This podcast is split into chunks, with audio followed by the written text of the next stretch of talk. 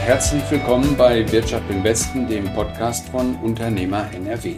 Mein Name ist Hubertus Engemann, ich leite die Kommunikation von Unternehmer NRW.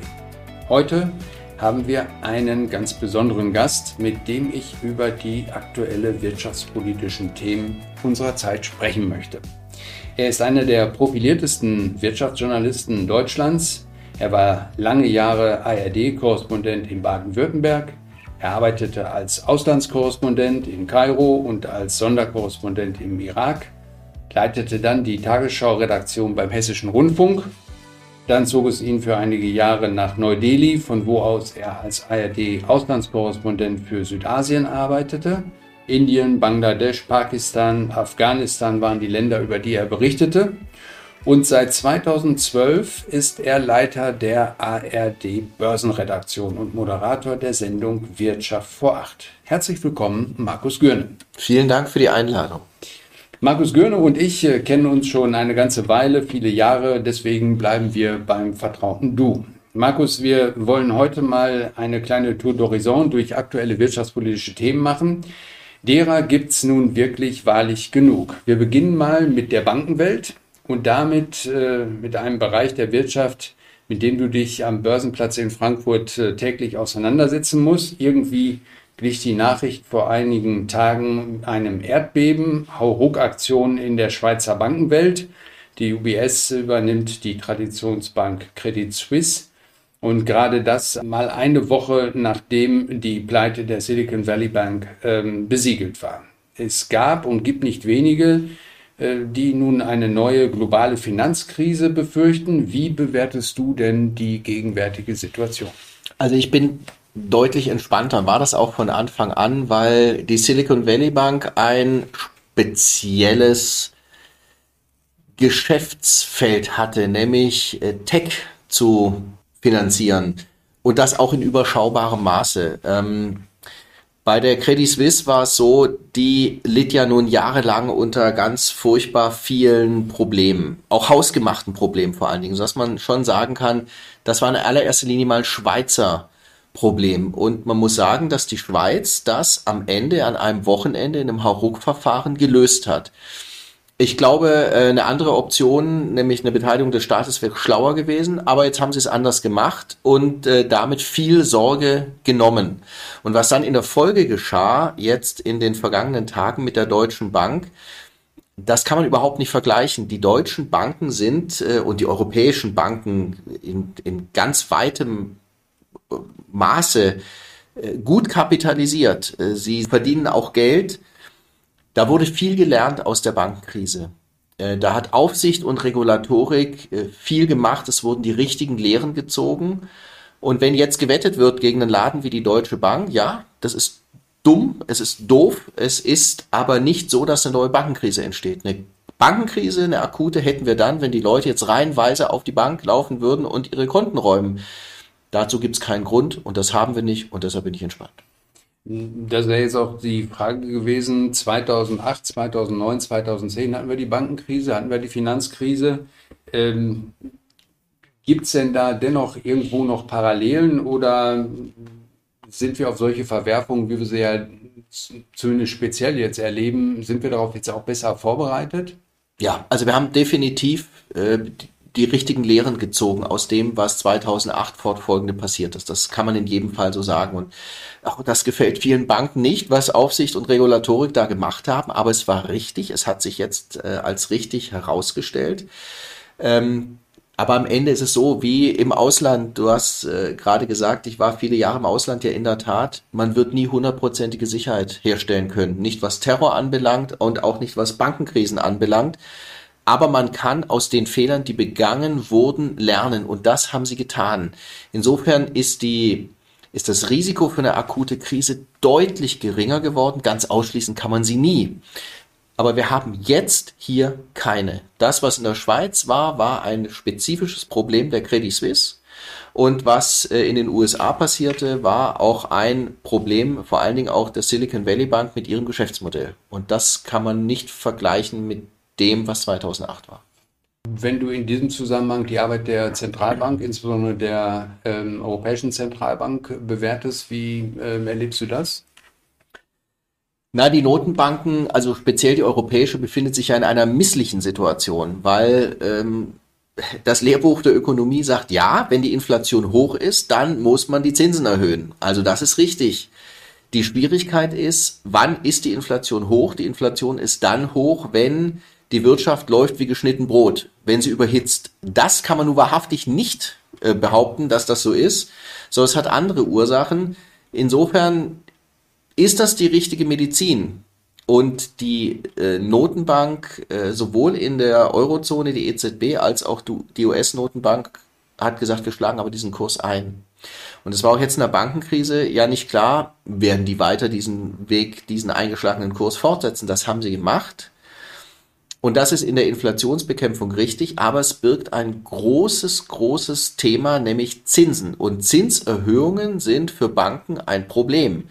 Das ist ja nicht nur für Bürgerinnen und Bürger ein Problem, es ist auch für Banken ein Problem. Und auch da trennt sich dann Spreu vom, vom Weizen. Aber auch das ist ein Thema, wo ich schon denke, wo man sehen kann, dass die Banken und vor allen Dingen, wenn wir jetzt mal unsere, über unsere deutschen Banken äh, sprechen, dann werden die da Herausforderungen haben, aber sie werden keine Probleme dahingehend kriegen, dass es in einer neuen Bankenkrise mündet. Für die Notenbanken ist das wirklich äh, eine schwierige Situation, äh, zumal für die europäische, weil ja da immer noch das Thema äh, südeuropäische Volkswirtschaften auf der Agenda steht, auf die man auch ein bisschen achten muss. Letzten Endes muss man aber sagen, eine Notenbank hat ein Mandat, eine Priorität, ein einziges, nur eines, und das ist die Stabilität der Währung. Und dem ist sie verpflichtet, das tun sie, ähm, und insofern muss man sagen, ist der richtige Weg.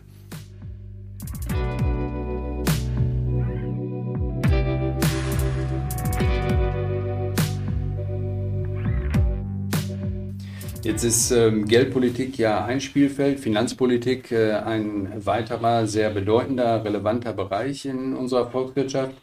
Äh, in Zeiten von dramatischen Inflationszahlen, wie wir sie ja auch nach wie vor haben, schauen viele Menschen auf den Finanzminister. Christian Lindner achtet sehr darauf, dass die Schuldenbremse eingehalten wird.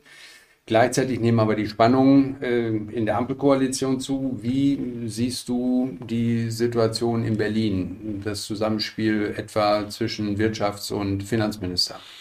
Naja, die äh, haben beide natürlich einen sehr schwierigen Job. Dazu kommt, dass sie miteinander ringen müssen. Und im Moment hat es ja oftmals mehr den Anschein, dass sie miteinander ringen, als miteinander kommunizieren. Ähm, ich erwarte als Bürger, dass äh, diejenigen, die so einen Job haben, ihn professionell ausüben. Fehler passieren. Ich erwarte aber von Ministern, von allen, das erwarte ich ja von meinen Leuten auch und meine Hierarchen erwarten es von mir, dass wenn ein Fehler passiert, man aus diesem Fehler Lehren zieht, anstelle ihn pausenlos zu wiederholen. Und manchmal hat man den Eindruck, da werden Fehler ständig irgendwie vielleicht nochmal wiederholt. Das sollte also nicht so oft passieren. Grundsätzlich ist es ja so, wir haben es mit vier großen Herausforderungen zu tun. Das sind die vier großen Ds, sage ich immer gerne. Es ist die Deglobalisierung, es ist die Dekarbonisierung, es ist die Digitalisierung und es ist der demografische Wandel.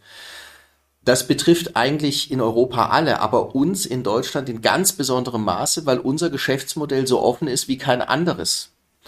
Und weil wir so sehr davon betroffen sind, brauchen wir auch stärker als andere für all diese Themen Lösungen. Und wenn man ehrlich ist, dann muss man wohl sagen, ohne Geld wird es nicht gehen. Brauchen wir jetzt pragmatische Lösungen? Ja. Brauchen wir ideologische Lösungen? Am besten nein. Und zwar auf keinem gesellschaftlichen Feld. Ich habe so ein bisschen die Erfahrung gemacht, das ist im Prinzip wie bei mir zu Hause, Hubertus und wahrscheinlich wie bei den meisten, wann ändern sich Dinge? Sie ändern sich dann, wenn der Druck so groß ist, dass wir es tun müssen. An manchen Stellen merken wir es jetzt schon, unter anderen Stellen bin ich ziemlich sicher, wird der Druck dafür sorgen, dass wir schneller werden. Das ist ein gutes Stichwort. Ähm, bleiben wir mal bei einem D, nämlich äh, der Dekarbonisierung. Ähm, also die Energiewende. Ähm, wirtschaftspolitisch äh, brauchen wir das. Das ist ja alles vor dem Hintergrund der, der Klimakrise. Jetzt sagen viele, die Bundesregierung hat die Lage erkannt, aber die Umsetzung stockt. Wie beurteilst du das? Ja, schneller ist immer schöner, ne? Wenn's, wenn's geht. Aber muss da sagen, also ich finde ehrlich gesagt, wenn man so ein bisschen, bisschen hilft's ja manchmal schon in den Rückspiegel zu gucken. Man kann schon sagen, dass das am Ende mit Energiewende echt schnell ging. Also die Erkenntnis, die Abhängigkeit von russischer Energie war wahnsinnig hoch, die haben wir sehr schnell runtergebracht. Wir werden das selber machen müssen. Ich bin übrigens ziemlich sicher, dass wir, egal was wir an erneuerbaren Energien machen, nicht genug kriegen werden. Das hat viel mit Geografie, das hat viel mit äh, Fläche zu tun, um das hinzukriegen. Aber alles, was wir hinkriegen, bedeutet, wir müssen es weniger kaufen. Das ist schon mal gut. Grundsätzlich heißt das aber vor allen Dingen, ähm, Autarkie zu erhöhen, ist ganz wichtig. Und das ist deshalb so ein deutsches Thema, weil wir, wenn du gestartest, hole ich da ein bisschen weiter aus, drei große Abhängigkeiten haben. Wir haben die Abhängigkeit von den Vereinigten Staaten im Thema äh, Sicherheit, weil wir immer dachten, die Vereinigten Staaten von Amerika werden immer die europäische Sicherheit gewährleisten. Falsche Annahme. Wir werden noch ewig und drei Tage russische Energie günstig bekommen. Falsche Annahme. Wir werden Rohstoffe günstig aus China bekommen und unsere Produkte dorthin verkaufen mit hohen Renditen. Merken wir jetzt, hoppla, kann falsche Annahme sein. Wir haben Deutschland auch Hocheffizienz getrimmt, sind damit gut gefahren und jetzt merken wir, jetzt klappt das alles nicht mehr. Wir müssen relativ zügig weg von Effizienz hin mehr zu mehr Resilienz, also zu mehr Widerstandsfähigkeit. Und das heißt am Ende eins, es wird viel Geld kosten. Und jetzt muss man ja sagen, Deutschland hat viele Herausforderungen. Geld gehört eigentlich nicht dazu. Die Staatsverschuldung ist relativ gering. Es gibt wahnsinnig viel private Geldvermögen auf deutschen Konten. Mehr als sieben Billionen Euro, sagt die Bundesbank. Wir müssen das Geld aber dahin bringen, wo wir es brauchen. Und was wir haben, sind Unternehmen, die Premium herstellen. Wir haben Unternehmen, deren Produkte in aller Welt ähm, hoch beliebt sind, die nachgefragt sind wir müssen es unbedingt hinkriegen, diese Transformation zu schaffen, weil der Umbau der Wirtschaft hin zu mehr ökologischer Wirtschaft ist ein Wettbewerbsvorteil. Und wenn wir das nicht hinkriegen, frage ich mich, wer soll das hinkriegen? Weil wenn ich mich allein in Europa umgucke, dann sagen alle, wieso seid ihr so langsam? Ihr habt das Geld, ihr habt die Unternehmen, warum macht ihr das denn nicht? Und da glaube ich, brauchen wir ein Stück mehr Pragmatismus. Im Übrigen, ich komme ja aus Baden-Württemberg, wie du weißt. Ich bin gebürtiger Stuttgarter. Und wie hier in Nordrhein-Westfalen gibt es in Baden-Württemberg eines sehr, sehr viel, nämlich Mittelstand. Und zwar erfolgreichen Mittelstand. Und wenn ich sehe, wie viele mittelständische Unternehmen, familiengeführte Unternehmen eins haben, zwei Dinge haben, Innovationskraft und Pragmatismus, weil die das immer haben müssen, weil sonst ihr Geschäftsmodell flöten geht, wenn sie Fehler nicht erkennen und sie abstellen, dann finden wir Pragmatismus und Innovationskraft genau davor. Nicht umsonst gibt es unendlich viele Weltmarktführer für diesen internationalen Begriff gibt, nämlich Hidden Champions. Und ich frage mich, wieso gucken wir nicht ein bisschen mehr, was die machen? Von denen kann man allerhand lernen. In vielen gesellschaftlichen Bereichen. Also wir haben das. Ich befürchte, Hubertus, das Land der Dichter und Denker, der Tüftler und Erfinder ist fett geworden, träge geworden. Und da muss wieder mehr Spaß in die Backen, sagt man hier, und ein bisschen mehr nach vorne machen.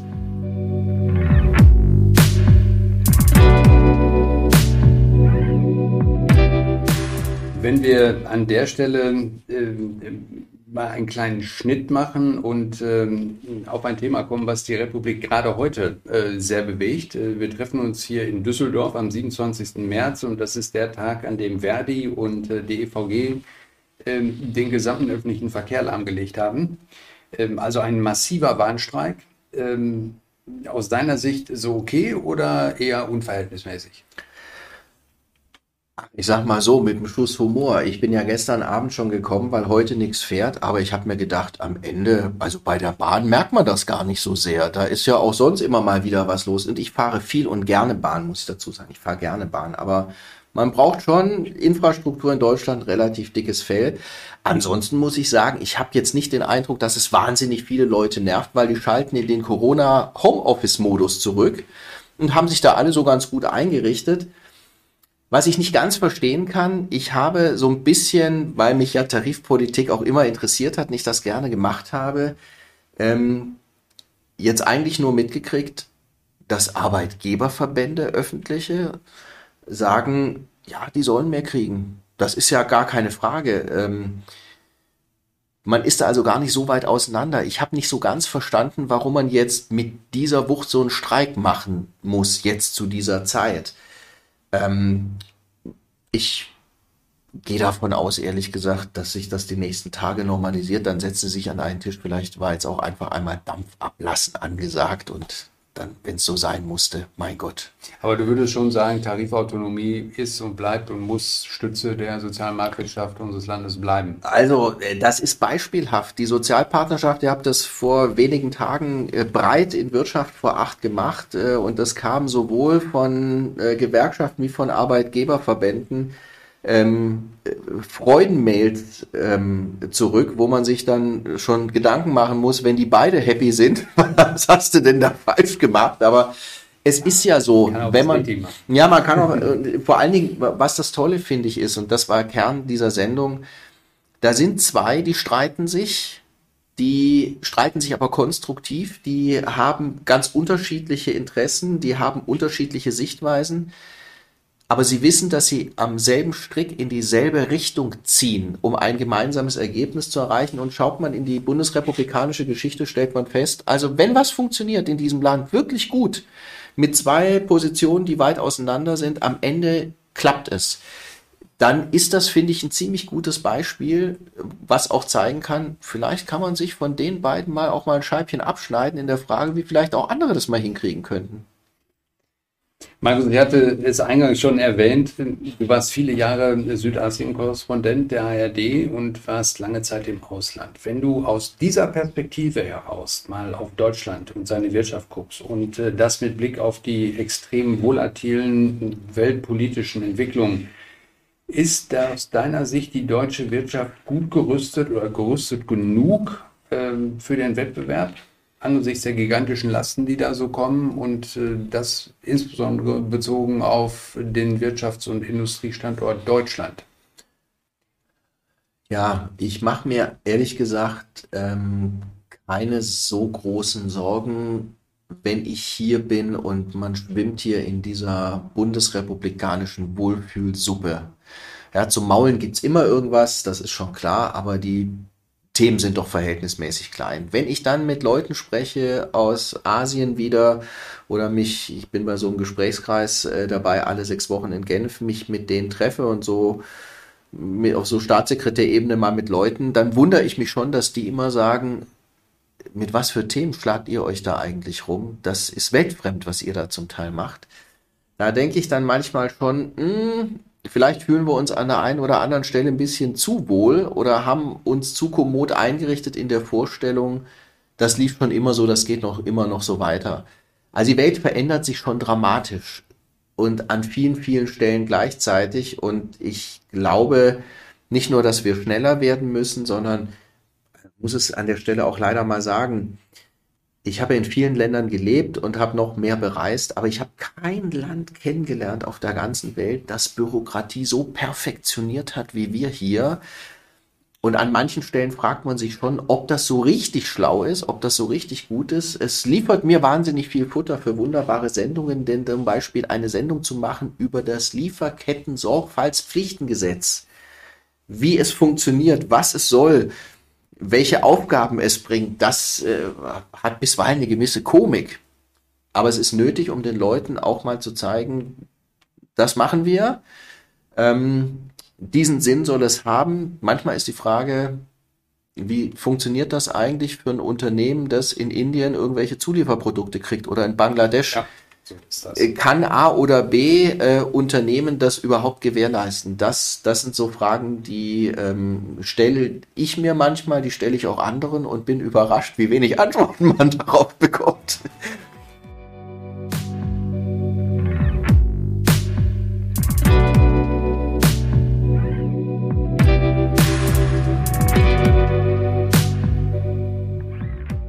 Du hast gerade äh, selber so die, die Komplexität der, der Themen und auch mancher Begrifflichkeiten in der Wirtschaftsberichterstattung angesprochen.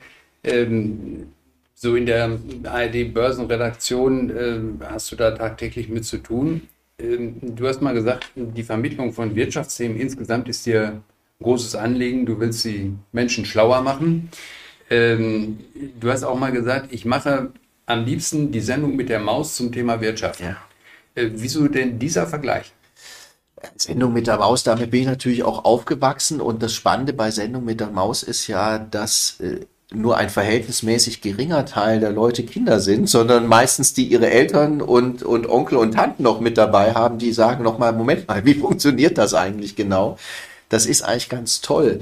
Ähm, diese, und das ist schwer, was die machen. Also muss er wirklich den Hut vorziehen, das ist toll, aber diese Übersetzungsleistung zu bringen für ein Thema, bei dem du weißt, die Leute finden das Thema nicht toll. Aber, und das ist das Gute, die haben verstanden, dass das ein wichtiges Thema ist. Sie möchten mehr darüber wissen. Es ist ein gesellschaftlich relevantes Thema. Sie haben Nachfragen, was sie sich wünschen. Und ich finde, das ist mehr als verständlich. Sie möchten es verstehen. Sie möchten es in einer Sprache kriegen, die sie sprechen. Sie möchten es mit Beispielen aus ihrer Lebenswirklichkeit bekommen. Und deshalb sage ich auch so oft, wir arbeiten als Übersetzer. Es gelingt nicht immer, aber offensichtlich ganz gut, weil die Reichweiten steigen. Und ähm, ein Land, das äh, jetzt nicht in nennenswertem Umfang Rohstoffe hat, sondern so ein offenes Geschäftsmodell, wie wir das haben, äh, braucht eine Bevölkerung, die mehr von diesen Themen versteht. Das ist un unumgänglich, es ist noch wichtiger als vorher.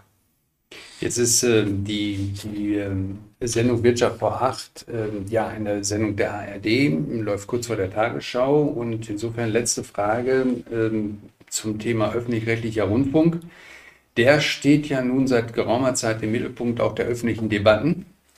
Ähm, da wird über Rundfunkbeiträge diskutiert, da wird darüber diskutiert, brauchen wir die ganzen vielen Sender noch in der ARD, brauchen wir so viele Wellen und so weiter und so fort.